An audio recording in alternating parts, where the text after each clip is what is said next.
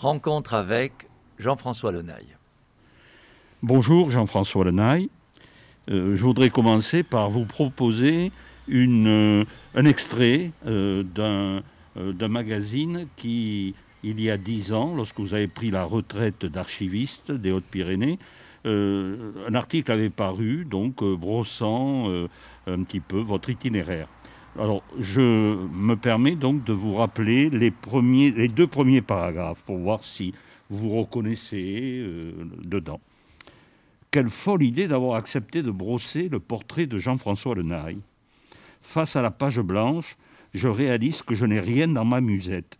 Aucune révélation spectaculaire, aucune anecdote croustillante, et surtout, chose la plus désespérante qui soit pour un biographe, pas la moindre critique à lui faire, pas la moindre réserve à l'égard de ses initiatives et de ses multiples actions depuis 30 ans à la tête des archives des Hautes-Pyrénées. J'ai honte, tant ma plume risque de s'engluer dans l'éloge et l'admiration la plus plate. Un moment, j'ai espéré pouvoir glaner quelques informations négatives en, en élargissant l'enquête. J'ai donc cherché du côté des ennemis. Fiasco total. Je n'en ai pas trouvé un seul. Unanimité sur ses qualités morales et intellectuelles, avec une petite variante, certains affirmant qu'il est aussi intelligent que modeste, alors que d'autres le pensent aussi modeste qu'intelligent. Unanimité sur sa courtoisie et son humour, qui, allié à ses pulls cachemire, à ses vestes en Shetland et à ses pantalons de velours côtelé, lui confère un air racé de gentleman farmer écossais unanimité sur son éclectisme, du chant grégorien à la technique du fauchage, de l'escalade à la conduite de grosses cylindrées, de l'ébénisterie à la taille des arbres, il sait tout faire. Il aime tout faire. Je me souviens l'avoir surpris il y a bien longtemps en train de montrer à son épouse la technique des smocks, ces fronces décoratives dont elle voulait orner le haut des robes de leurs deux fillettes. Est-ce que vous reconnaissez dans ce tableau Non, non, je ne peux pas me reconnaître. Il est, il est beaucoup trop flatteur, il est, il est beaucoup trop... Il est, il est tout à fait excessif. Donc vous confirmez votre modestie. Merci. Ben, on va essayer de s'en rendre compte avec euh, cette émission, si, si c'est justifié ou pas. Les auditeurs vont, vont pouvoir juger. Après la folle idée d'écrire euh, un article, euh, une biographie, on va se lancer dans la, folle idée d'une émission rencontre avec Jean-François Lenaille. Ce n'est pas un archiviste et historien que je vais devoir convaincre que pour connaître une personnalité, il faut aller à la recherche de ses origines. Jean euh, Lenaille, c'est pas tout à fait un patronyme bigourdant. Euh, pas du tout. Pas du tout, euh, bien que souvent les gens font le, le, rapprochement avec Tournaille ou avec Naï et écrivent mon nom avec un Y, ce qui me permet une sorte de naturalisation bigourdane. Mais non, c'est un nom euh, de l'Ouest, un nom euh, euh, très répandu aux confins de la Mayenne et de la Sarthe, d'où bah, mes ancêtres sont originaires, au moins sont, sont là au début du XVIIe siècle. Et par la suite, ils ont bougé de génération en génération, euh, se sont rapprochés de Nantes, et ce qui fait que depuis quand même très longtemps, les Lenailles sont un peu déracinés. Ils, ont su se réenraciner à chaque génération, si l'on peut dire, mais parce qu'ils étaient euh, euh, attachés à, la terre, attachés aux provinces mais euh, ils, sont depuis longtemps euh, coupés, en tout cas, de ces racines euh, originelles. Oui, mais de la Mayenne à Nantes, c'est pas, c'est pas très loin. Non, ça reste tout à fait l'ouest, c'est vrai. Et c'est là-bas que vous avez passé votre jeunesse? Alors, pas du tout, pas du tout, du tout. mon père est né à Paris, moi je suis né à Toulouse. Et euh, ma mère est née à Ségus, ici, dans les Hautes-Pyrénées. Ah, il y a quand même des attaches pyrénéennes. Euh, oui, mais elle était une famille. Euh, son père était anglo-irlandais.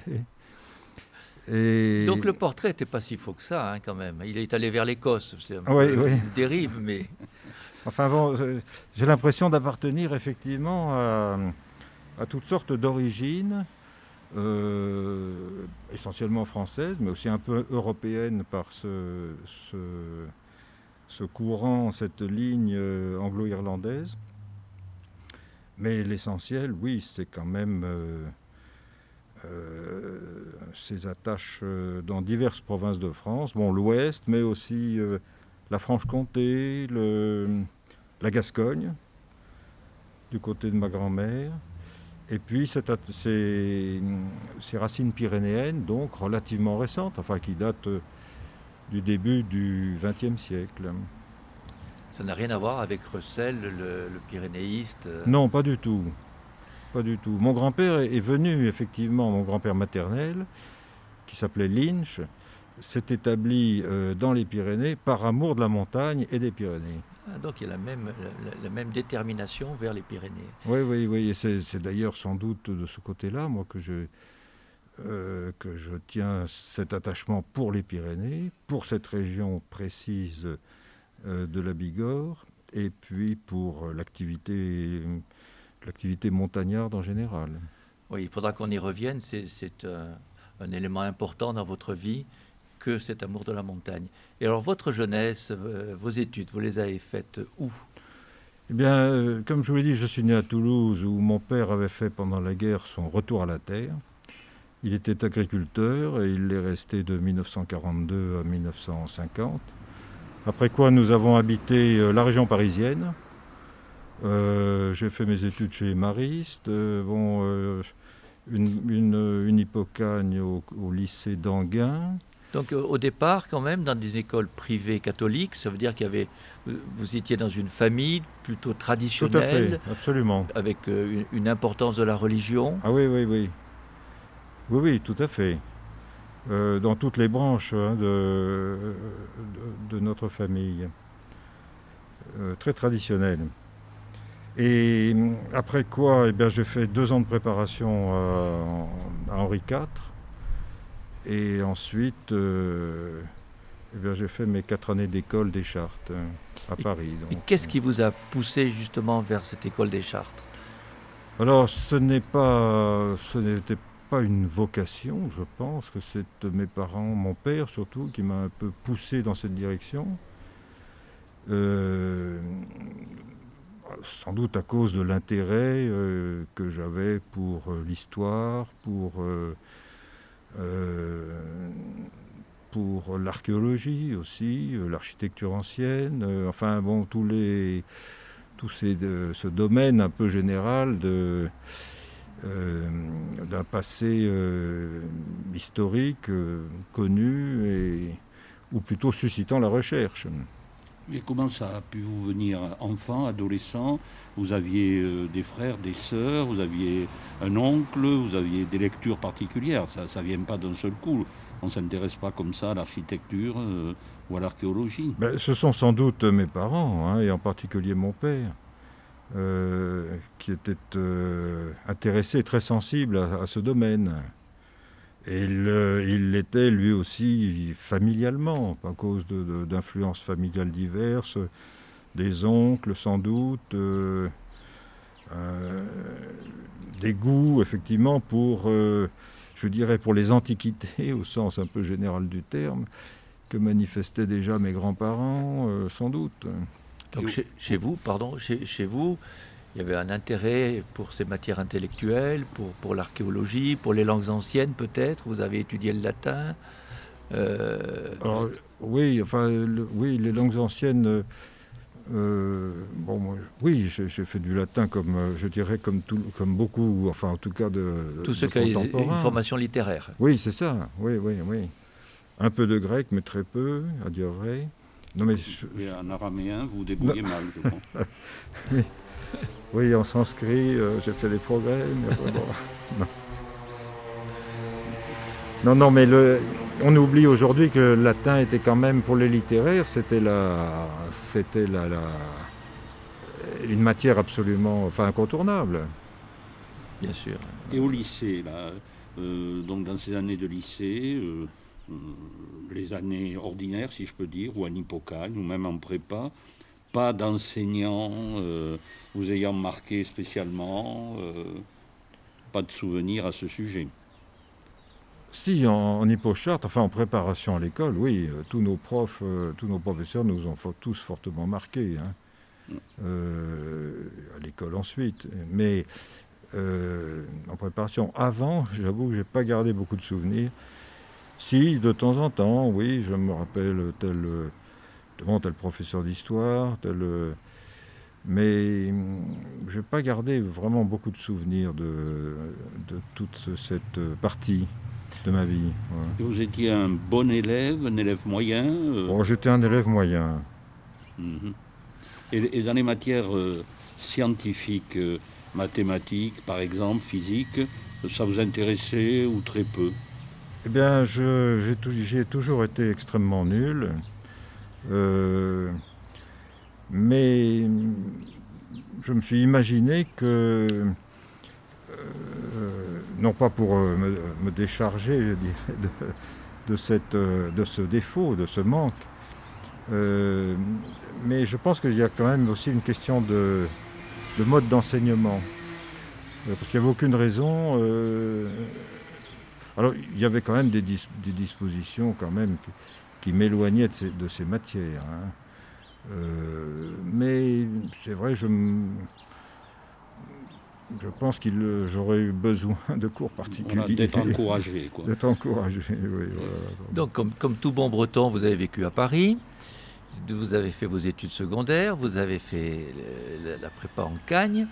En, enfin, euh, en, en préparation, non, j'ai fait une, l'hypocagne que j'ai faite euh, euh, à la sortie de, euh, Du de- lycée de- Oui, à la sortie du lycée. C'était uniquement pour faire, pour préparer ce qu'on appelait la propédeutique. Ah oui, oui. Donc Ah, déjà, il y avait l'idée d'aller tenter le je- concours je- de l'école des Chartres. Euh, non, pas à ce moment-là. Je pense que ça s'est déterminé au cours de cette année-là. Euh, justement, mes parents m'ont m'ont sans doute poussé là euh, à faire cette hypocagne dans un lycée qui était très sympathique hein, à Anguin, mais qui n'était pas. Il n'y avait pas de cagne après. hein. Donc c'était vraiment une, une, une, propée un peu poussée, quoi, mais qui avait été très intéressante. On parle essentiellement là d'école, de, formation, mais vous étiez euh, ce qu'on appelle une famille nombreuse. Vous, étiez, vous aviez sept ou huit frères. Non, non, non, enfin, j'étais l'aîné de, de six frères et sœurs. De six frères et sœurs, pardon. Bon, euh, est-ce que vous avez été pensionnaire euh, très tôt ou est-ce qu'il y avait une vie familiale euh, un peu plus marquée? Non, non, j'ai pas été, j'ai été pensionnaire brièvement. J'étais pensionnaire, je dois avouer, j'ai un peu honte là, mais j'ai redoublé une classe et Oh. mes parents m'ont fait changer d'établissement et m'ont mis, m'ont laissé pensionnaire pendant six mois, le temps que je rattrape un peu le temps perdu. D'accord. Et ensuite, ils m'ont libéré. Et ensuite, j'étais pensionnaire à H4 pendant les deux années de préparation à l'école. euh, j'étais pensionnaire euh, Henri IV. Et moi, ça me fascine toujours dans les familles nombreuses, même si vous étiez six au total. Donc, euh, euh, c'est pas, je veux dire, euh, extrêmement nombreux, mais Non. moi, j'ai pas connu cela. Euh, alors, on explique souvent que, euh, surtout vous étiez l'aîné, qu'il y a des affinités plus grandes entre un frère et une sœur, entre, bon, c'est, je sais pas comment on vit quand même dans une fratrie aussi, aussi large. Vous n'avez pas de souvenirs particuliers? Par la suite, vous avez conservé des liens étroits avec vos frères et sœurs. Oui, oui, oui, oui. Donc, euh, c'est bien là que ça s'est noué quand même. hein. Vous, a- Euh, vous aviez des frères et des sœurs avec lesquels vous aviez des affinités, par exemple, pour, euh, je ne sais pas, pour l'histoire, pour l'archéologie, ou, ou d'autres affinités déjà pour la montagne, pour les sports, non Euh, Ou vous étiez assez autonome personnellement, en tant qu'aîné? Je pense que chacun d'entre nous avait des goûts assez personnels hein, et euh, mais enfin dans lesquels on se retrouvait tous plus ou moins. euh, euh, moi, j'ai partagé, oui, j'ai partagé avec, je, dirais avec chacun d'entre eux. Aujourd'hui encore, je partage des goûts personnels. Enfin, il n'y avait pas une unanimité absolue de, de caractère, de, goût, de sujet d'intérêt. Non, chacun avait les siens, mais enfin, c'était quand même, ça circulait beaucoup. Le goût, goût pour les livres, le goût pour la nature, le goût pour le travail manuel. tous ces éléments-là, c'était des choses qu'on a tous gardées. Est-ce qu'il y avait déjà le, goût pour le sport, pour, la montagne, pour le ski, pour l'escalade?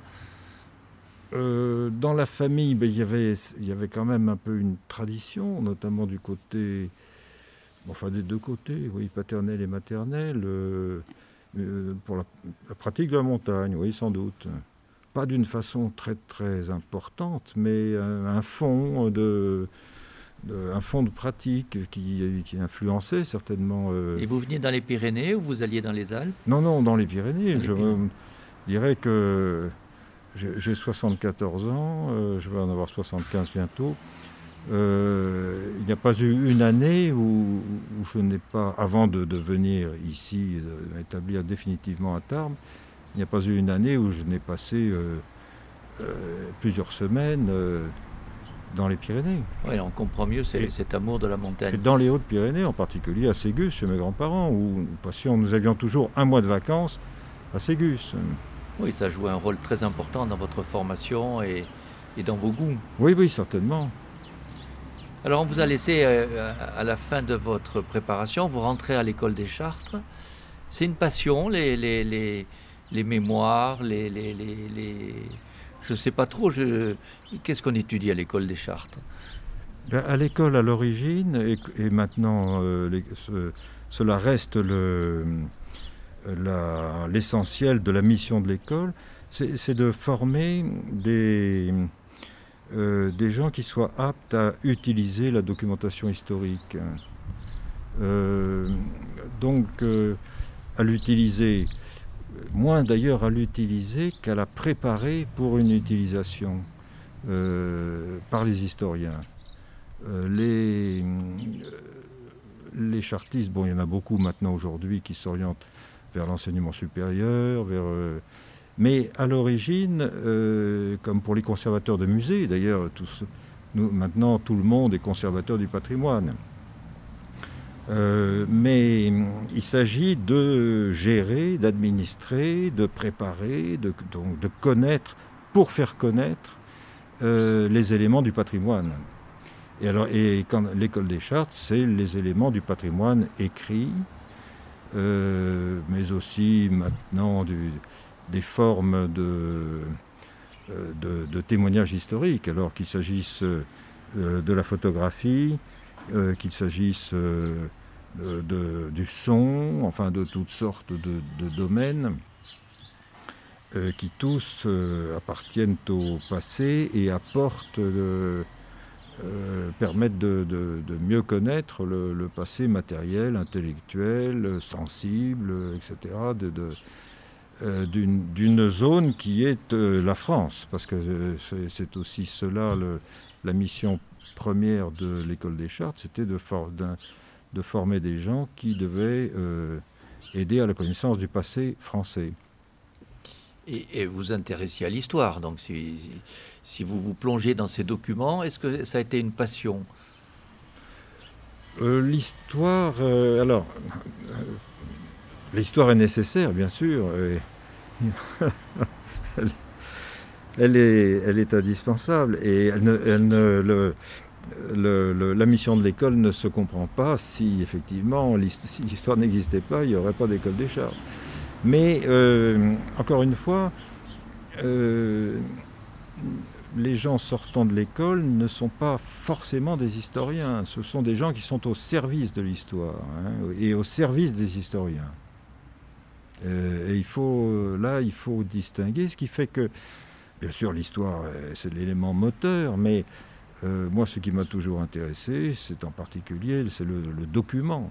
Alors, ça paraît un peu réducteur, mais euh, euh, c'est. Je pense que notre, la démarche d'un certain nombre de, de, confrères, quand même, avec lesquels je, me sens des affinités, c'est la démarche un peu de l'enquêteur. c'est celui qui évalue les données, qui les critique, qui les apprécie, qui les... Euh, en vue de ce que l'on pourra en faire. C'est peut-être un peu... Mais notamment, vous êtes intéressé déjà beaucoup par la paléographie, c'est-à-dire la lecture des textes anciens. Oui. Ça, ça vous passionne. Oui, toujours. Je l'éprouve toujours. Euh, la même. Euh, je vibre de la même, toujours de la même façon au contact du document ancien et. Euh, alors, évidemment, moins sans doute à euh, un décret ministériel de, 2015 euh, qu'à des, des, minutes notariales euh, du, du, du, du, du 15e siècle. Mais malgré tout, c'est quand même toujours le même matériau. Hein. Et il faut peut-être expliquer que les documents ne, commencent à être relativement lisibles qu'à partir de la seconde moitié du XVIIe. Euh, que jusque-là, au moins, enfin vous rectifiez, hein, que jusque-là au moins, bien il faut euh, euh, être diplômé de paléographie, ce que vous êtes en sortant de l'école des chartes. que l'écriture donc n'a pas toujours été la même, parce que pour des personnes qui n'ont pas eu l'occasion de se pencher sur des documents, c'est pas évident. Je vous coupe juste parce que vous parlez de paléographie.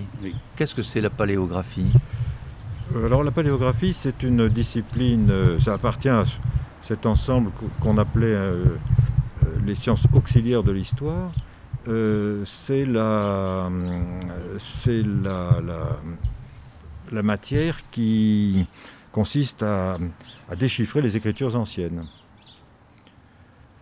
C'est une, c'est une science, ou c'est aussi une technique. et mais ça n'est pas la seule que l'on met en œuvre pour lire et, comprendre des documents anciens.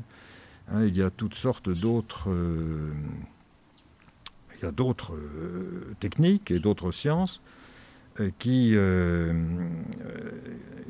qui, doivent être mises en œuvre pour comprendre le contenu des documents. C'est-à-dire qu'il faut avoir une connaissance de la langue, de la culture de l'époque. Voilà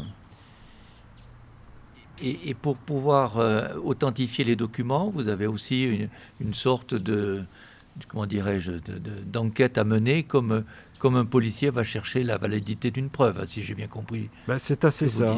La paléographie, comme ce qu'on appelle la diplomatique, c'est-à-dire, euh, dans notre jargon, euh, la discipline qui consiste à, à critiquer alors le, fond d'un document, son discours, euh, mais aussi ses formes d'authenticité, ses formes de ses signatures, ses sceaux, euh, toutes ces disciplines ont été mises en, place finalement au XVIIIe euh, sous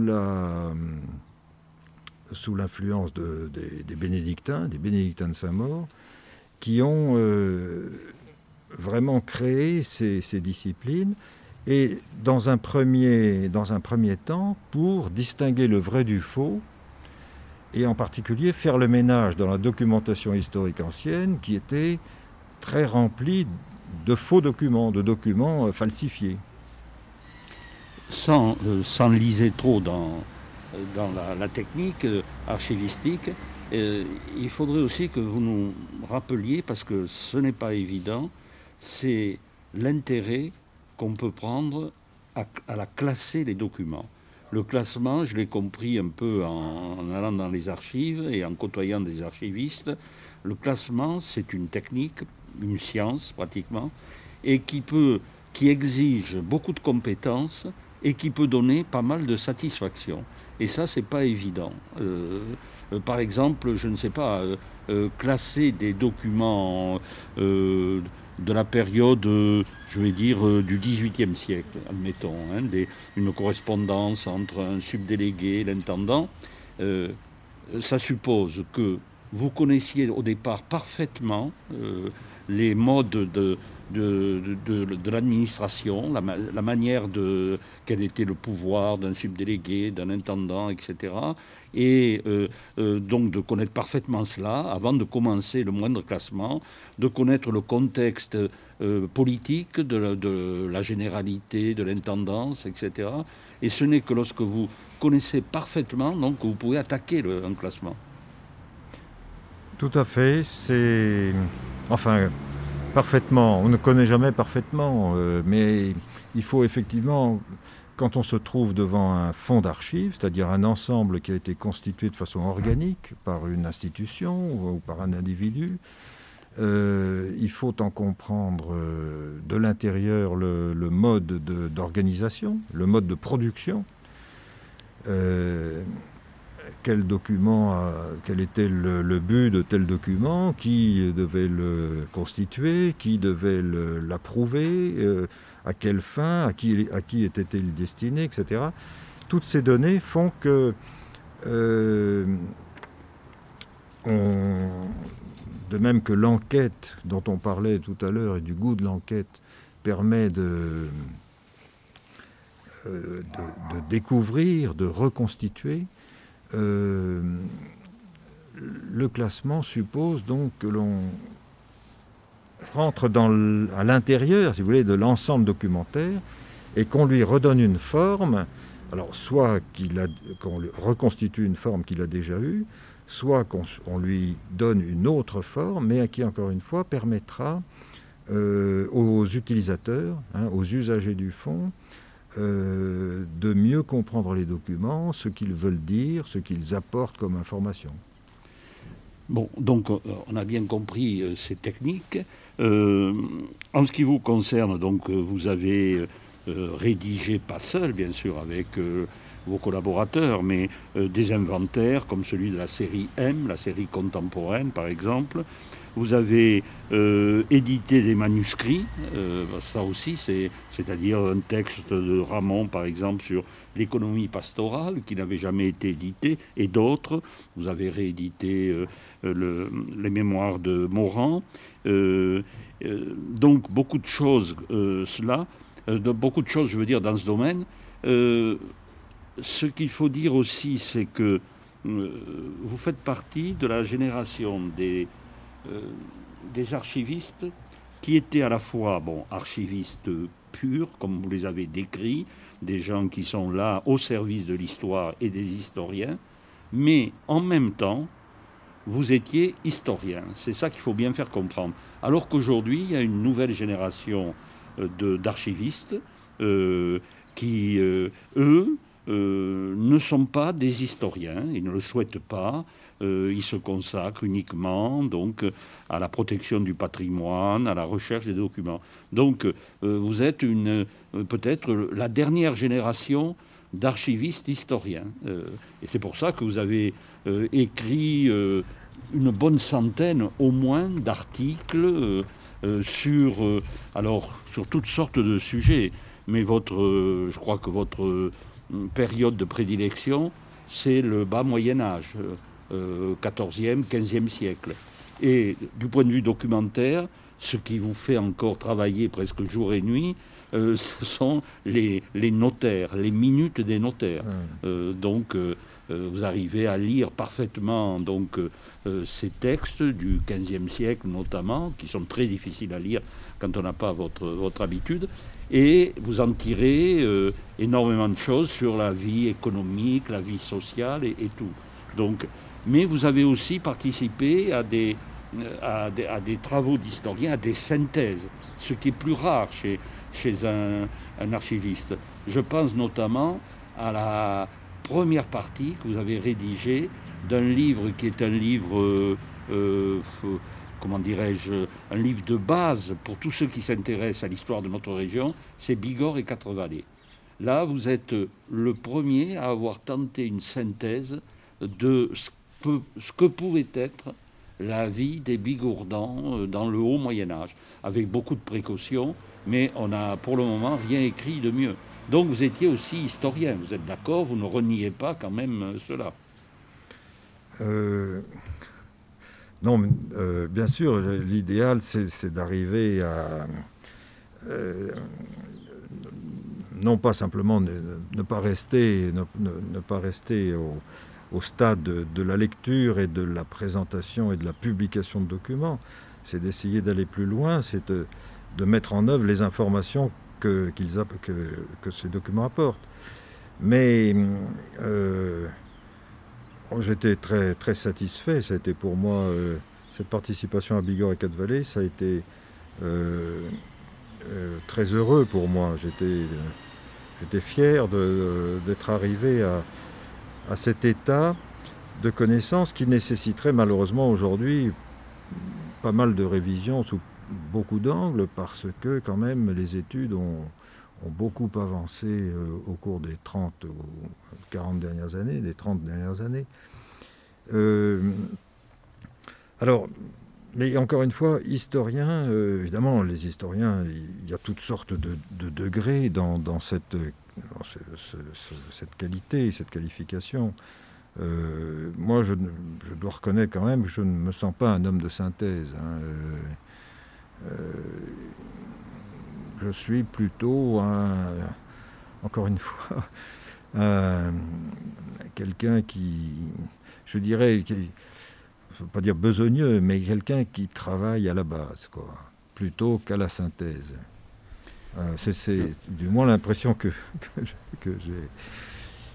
Mais là, je, commence à être un, peu perdu parce que il faut rappeler que vous avez été pendant 30 ans archiviste départemental. Quelle est exactement la fonction de l'archiviste? Parce que je ne sais plus si c'est quelqu'un qui doit s'occuper des documents, qui doit les rassembler, qui doit les valider, ou si c'est quelqu'un qui doit travailler à partir de ces documents pour faire découvrir une époque, faire découvrir la façon dont les gens vivaient. Quel, est, quel est le, rôle de l'archiviste? le, rôle de l'archiviste, c'est... Euh, euh, il y a, si vous voulez, un certain nombre de missions qui, sont, qui, sont clairement qui étaient clairement établies quand, quand, je suis entré dans cette profession. Euh, il s'agissait de, pour l'essentiel, donc d'administrer euh, les archives publiques d'un département. C'est-à-dire les rassembler, les ah, classer. Voilà, alors d'une part, euh, et de façon purement réglementaire, hein, façon prévue par des textes, de recueillir auprès des services publics, euh, des collectivités locales, euh, des institutions, de, recueillir des archives qui n'étaient plus nécessaires à l'administration immédiate de tous ces organismes. Hein. Donc de les conserver, de les classer, éventuellement de les trier, euh, je me rappelle toujours avec un peu de peine, mais euh, ce, propos de notre directeur général Jean Favier, l'historien médiéviste, nous disant, messieurs, les archivistes, ce sont des gens qui éliminent. Euh, parce que vous validez. Eh ben parce qu'on ne peut pas tout conserver et ah, qu'il faut donc choisir. En plus, il faut, donc il faut choisir au mieux de tout, tout ce que vous avez comme document. Alors on choisit, on ne choisit pas en fonction de ses goûts personnels. On choisissait à l'époque, euh, et aujourd'hui encore je pense, en fonction de, de, données fournies par euh, notre administration euh, et par, les textes législatifs et, réglementaires. Alors, cela se justifie par le fait que la masse d'archives, notamment l'archive contemporaine, est gigantesque. Euh, donc, euh, pour en revenir à ces missions, il s'agit donc d'abord de collecter, il s'agit de classer, classer c'est-à-dire traiter, et il s'agit de conserver, et il s'agit de communiquer. On peut. Euh, alors, autour de ces quatre missions, qui chacune a sa spécificité, on peut évidemment agir euh, avec une certaine... Euh, on pouvait peut-être même plutôt à l'époque où, où j'ai exercé, on avait peut-être plus de latitude pour euh, apprécier le, le, temps qu'on pouvait donner à tel ou tel de ces aspects. Hein. et je pense qu'aujourd'hui, cette liberté est moins grande parce que la pression extérieure, la pression en particulier administrative, est plus importante qu'elle ne l'était, je dois dire. Hein. On était finalement très libre euh, de conduire notre affaire. On rendait compte, on était inspecté. Euh, tout cela était, on ne faisait pas n'importe quoi, mais euh, on avait certainement une, administration, notre direction générale nous laissait quand même plus de liberté, je pense, que n'en ont aujourd'hui nos successeurs, qui sont pris dans un mouvement administratif et culturel aussi, puisque la culture est devenue euh, beaucoup plus qu'elle ne l'était alors, un, élément constitutif du fonctionnement social. Hein.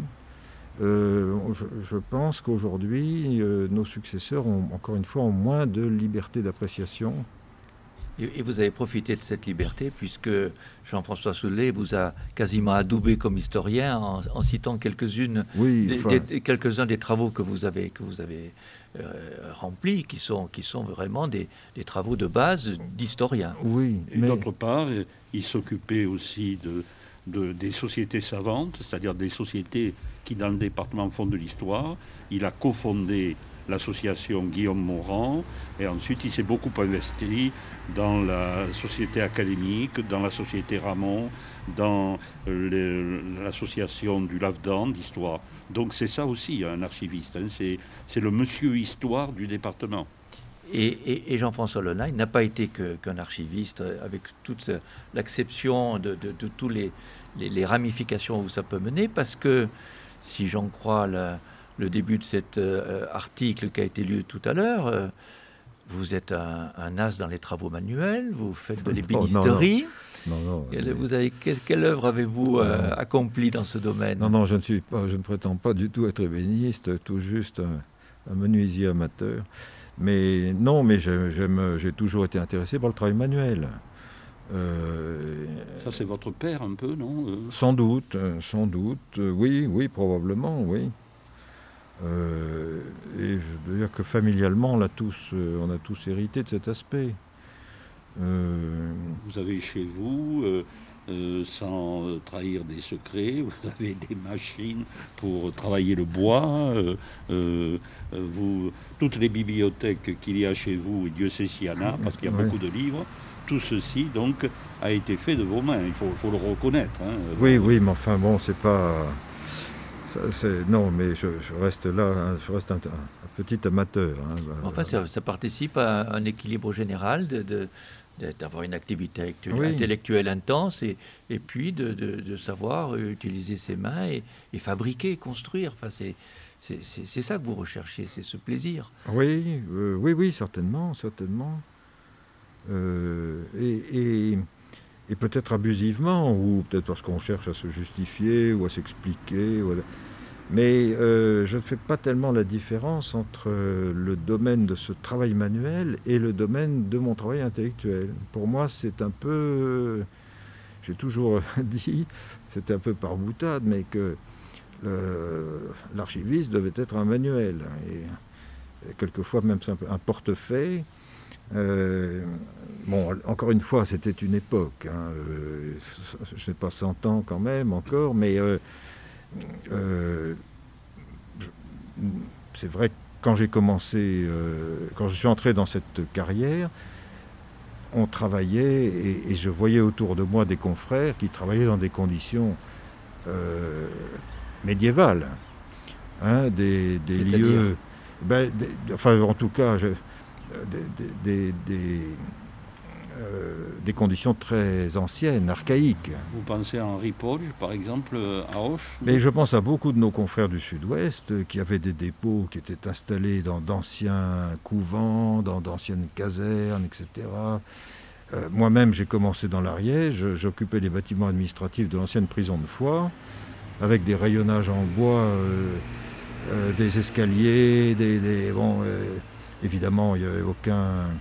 Tout se faisait à dos d'homme, il n'y avait pas d'ascenseur, il n'y avait pas de. Et mais c'était, la règle. hein. C'était le cas de l'Aveyron, c'était le cas euh, du Gers. Euh, il y avait déjà des dépôts modernes construits, bien sûr. hein, mais. euh, et alors, cet état matériel, bon, ben, impliquait quand même qu'on s'adapte aussi à ces circonstances. hein, ce, qu'on faisait tous, hein, de façon assez générale, je crois d'ailleurs. Enfin voilà. je- On est, on est loin des, des meubles, de l'ébénisterie, là, quand même. Vous voulez dire que vous avez été obligé de, d'aménager vos, vos locaux euh, professionnels euh, vous-même? Non, non, non, Non. non, pas à ce point-là, non. Mais euh, un as- un- une, une conception un peu, un peu physique et directe des, du métier euh, était, je crois, et à l'époque, euh, était un peu indispensable. hein. Euh, quand on faisait des inspections d'archives communales euh, dans les villages, bon, ben, il fallait, euh, je dirais, aller au charbon, euh, soulever les, les crottes de poule, euh, monter dans la poussière des greniers, faire, Ah, faire des- euh, descendre les, les- paquets de documents et les mettre dans sa voiture. Enfin, voilà, toutes sortes de, de- de- de tâches moi, qui ne m'ont jamais C'était du concret. du, du concret, des tâches qui m'ont jamais répugné, que j'ai toujours considérées comme faisant partie intégrale, intégrante de, mon, de l'exercice de mon métier. Ça m'a jamais déplu, je m'en suis jamais plaint. Mais c'est vrai qu'on n'imagine pas un archiviste comme ça. On le voit dans la poussière avec des grimoires. Je, je caricature. hein. Et là, on, on vous voit en train d'aller rechercher les, les documents sur place et à, à gratter, à fouiller, Et à alors- discuter. Oui, je précise quand même, parce que je, je n'y ai fait aucune, on n'a fait aucune allusion jusqu'à maintenant, et il n'est que justice de, de le, de le rappeler. Pas tout seul, bien sûr, hein, Bien sûr. avec euh, évidemment du personnel, euh, des, des collaborateurs, euh, des gens qui croyaient en ce qu'ils faisaient aussi, euh, qui n'épargnaient pas leur peine, euh, qui ne chipotaient pas, etc. Alors, si vous avez bien montré, c'est assez convaincant qu'il y avait un lien entre le travail de l'archiviste, euh, le travail intellectuel et le travail manuel. Par contre, je vois moins le lien de cet intérêt, euh, presque une passion que vous avez pour euh, le, travail de la terre, par exemple pour faucher. Comment vous faites le lien entre la vocation d'archiviste et le fauchage? Parce que vous ne vous êtes pas contenté de Non, mais- faucher un petit bout de pré, hein, vous avez même, je crois, euh, participé à des concours de faucheurs dans les Pyrénées. Oui, oui. Alors, d'où ça vient cela? Euh, Non, mais ça c'est le c'est le goût pour les techniques, hein, pour le travail manuel aussi, le travail euh, naturel, le travail au sein de la nature. Euh, c'est une conséquence du souhait d'entretenir, de, euh, de tout ça est parti en réalité de, de cette grange que on avait achetée. euh, euh, en 1980 et dont il a fallu assurer le- l'entretien du pré, tout simplement. Là, c'était une nécessité, il n'y avait pas moyen de faire autrement à l'époque, à l'endroit où on se trouvait. Euh, J'avais fauché un peu avec mes frères, euh, plus par euh, amusement que par nécessité autrefois.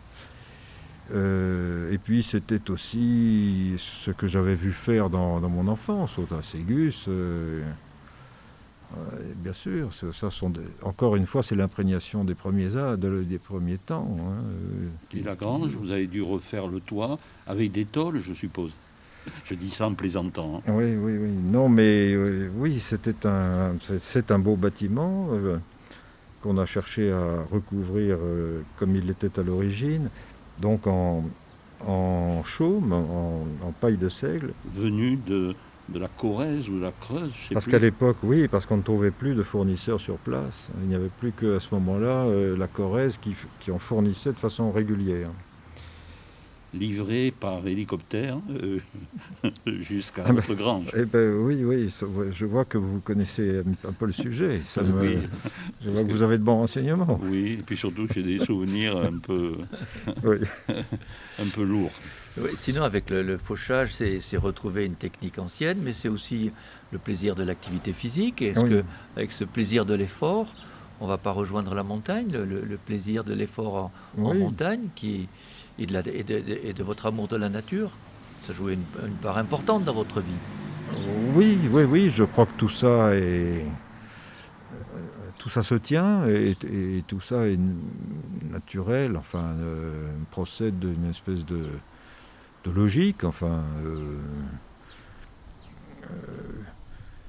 et je pense que d'État, enfin, autour de nous, beaucoup de gens pourraient faire les mêmes constats dans leur dans ce qui les a motivés, ce qui les a conduits dans leur vie, ce qui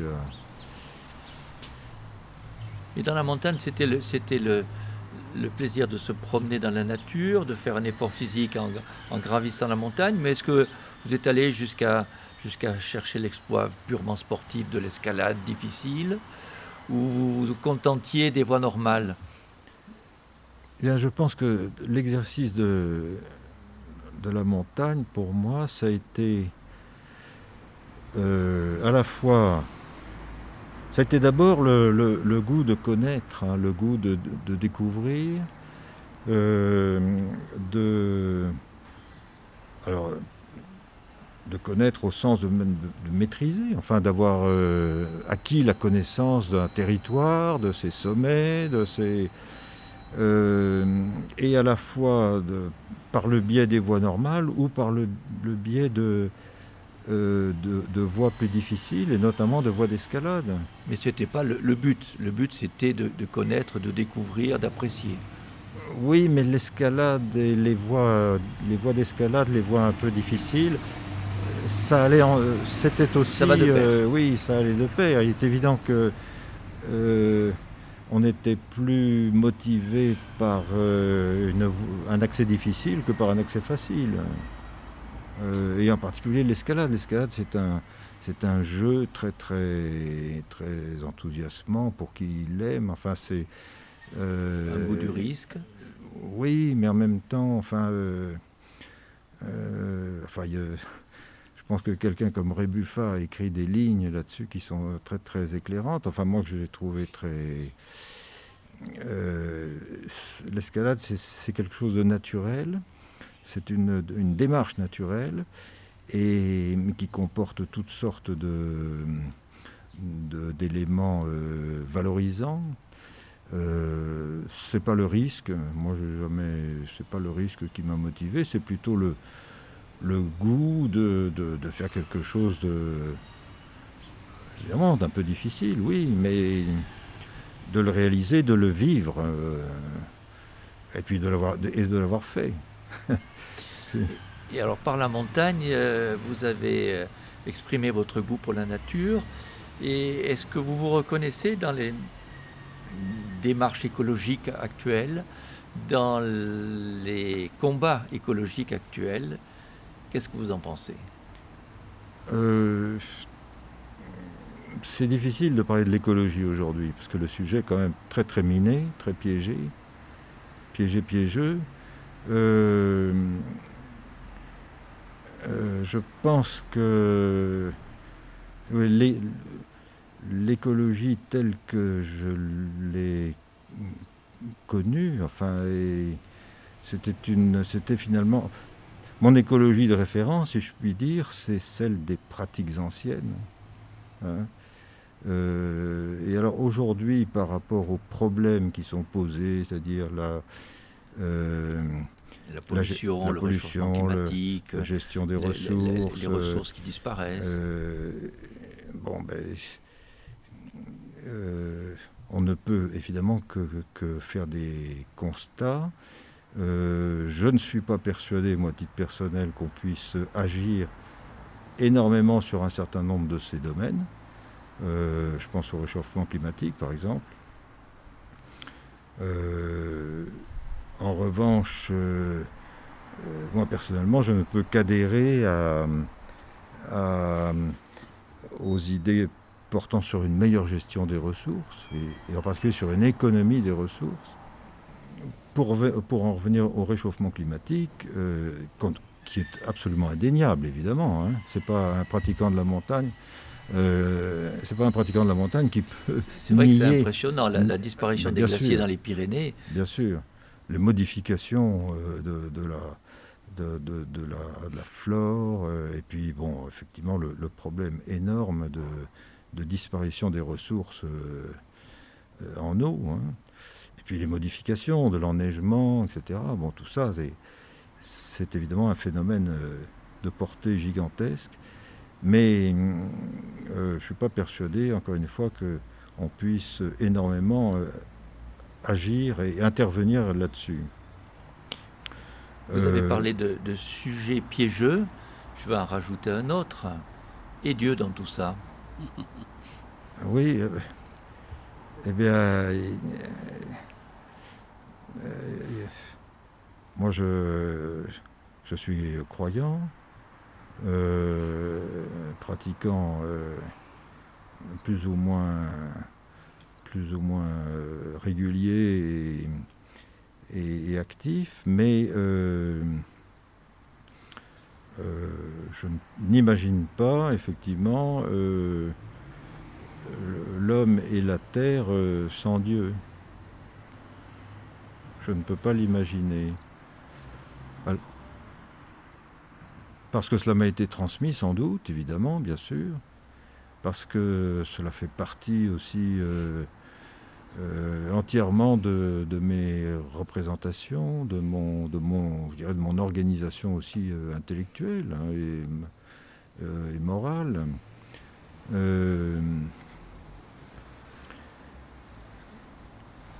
Voilà ce que je puis en dire. Hein,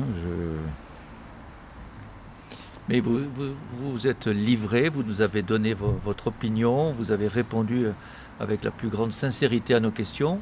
Jean-François pour passer des Pyrénées à la religion, de la religion aux Pyrénées, un mot sur euh, Lourdes. Nous habitons à Lourdes. Euh, bon, euh, comment vous considérez ce genre de dévotion, ce centre de pèlerinage, l'évolution Alors, l'évolution, je ne sais pas. Lourdes, c'est quelque chose de très complexe. Hein. Il y a l'histoire, euh, il y a le développement, il y a les, les sensibilités qui s'y exercent, euh, qui s'y exercent depuis euh, évidemment un, siècle et demi, et même bientôt deux siècles, enfin un siècle et demi, restons. Mais c'est un phénomène je disais complexe parce qu'il est à la fois, on y voit euh, l'expression de ce qu'on appelait autrefois la foi populaire, très très fortement, et en même temps, euh, euh, aujourd'hui, par le souci des malades, on y voit l'exercice d'une sensibilité religieuse ou orientée religieusement euh, qui était beaucoup moins développé autrefois. Donc on voit qu'il y a des évolutions comme euh, d'ailleurs dans, dans la pratique et même dans un certain nombre de conceptions de la religion.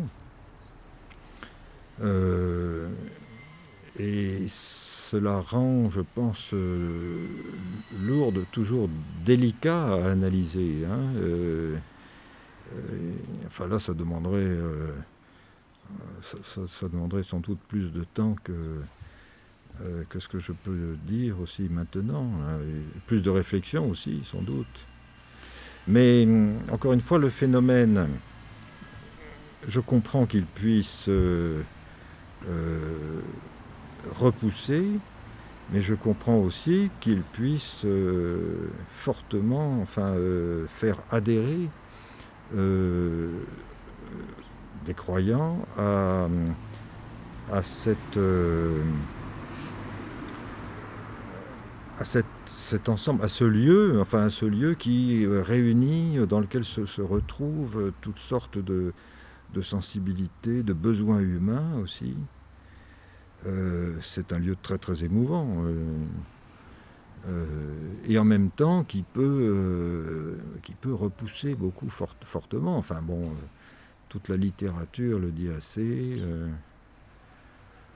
Et puis il y a le, il y le personnage de, Bernadette, de ce qu'elle représente, euh, de ce qu'elle représente historiquement, euh, de ce qu'elle représente dans son cadre géographique aussi, moi qui me qui me touche beaucoup.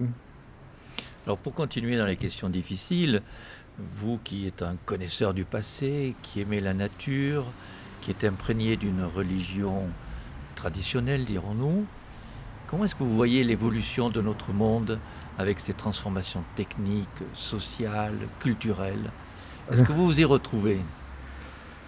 Ben, Non, je ne peux pas dire que j'adhère. Hein. J'en vois, surtout, euh, vois surtout ce qui m'apparaît comme des défauts.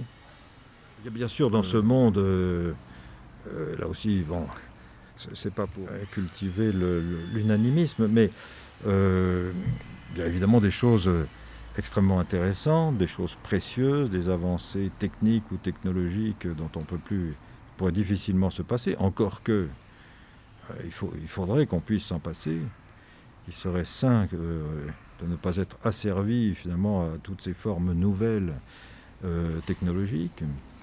Mais je dois dire que moi, ce que je vois au cours des dernières années, ça a été très rapide, hein, quand même, pour nous. Alors, eh, c'est la question aussi, euh, presque permanente que je me pose. Euh, mais je crois que, encore une fois, les générations qui nous ont précédés n'ont pas été soumises à des phénomènes de telle ampleur et aussi rapidement.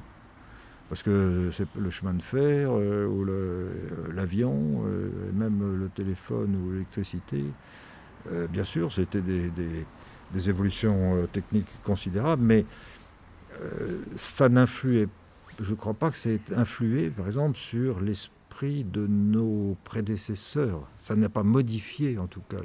Aujourd'hui, c'est des modifications sociologiques en particulier, qui sont euh, d'ampleur euh, extraordinaire. Et je ne peux pas dire que je vois ça, moi, personnellement, avec satisfaction. Pour terminer quand même sur une note, euh, disons, plus positive, vous avez donc deux filles et je crois cinq petits-enfants. Oui, c'est la même. Alors, qu'est-ce qui vous est... Alors, ces petits-enfants s'échelonnent, je crois, du point de vue de l'âge, de 1 an à 8 ans par là, non? Voilà, de 8 ans à 2 ans. De 8 ans à 2 ans.